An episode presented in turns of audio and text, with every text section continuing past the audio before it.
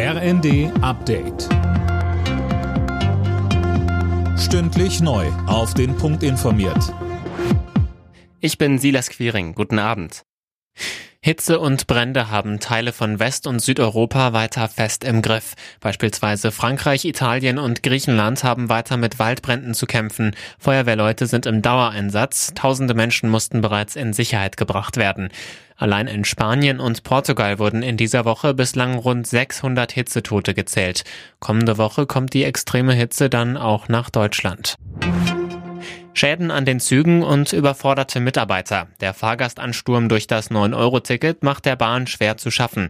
Der Vizechef der Eisenbahngewerkschaft Burkhardt sagte der Welt am Sonntag, die Züge sind überfüllt, Toiletten funktionieren nicht und Kollegen stoßen an ihre Belastungsgrenze. Trotz der angespannten Lage in der Energieversorgung will Kanzler Scholz die Klimakrise nicht außer Acht lassen. Deutschland ist eines der erfolgreichsten Industrieländer und das heißt auch viele CO2-Emissionen, sagte Scholz.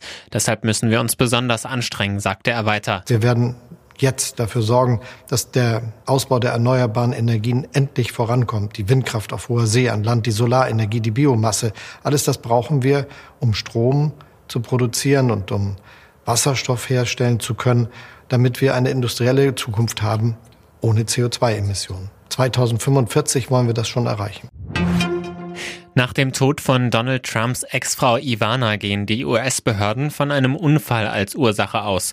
Wie die New York Times berichtet, geht die Polizei davon aus, dass die 73-Jährige in ihrer Wohnung die Treppe runtergestürzt sein könnte.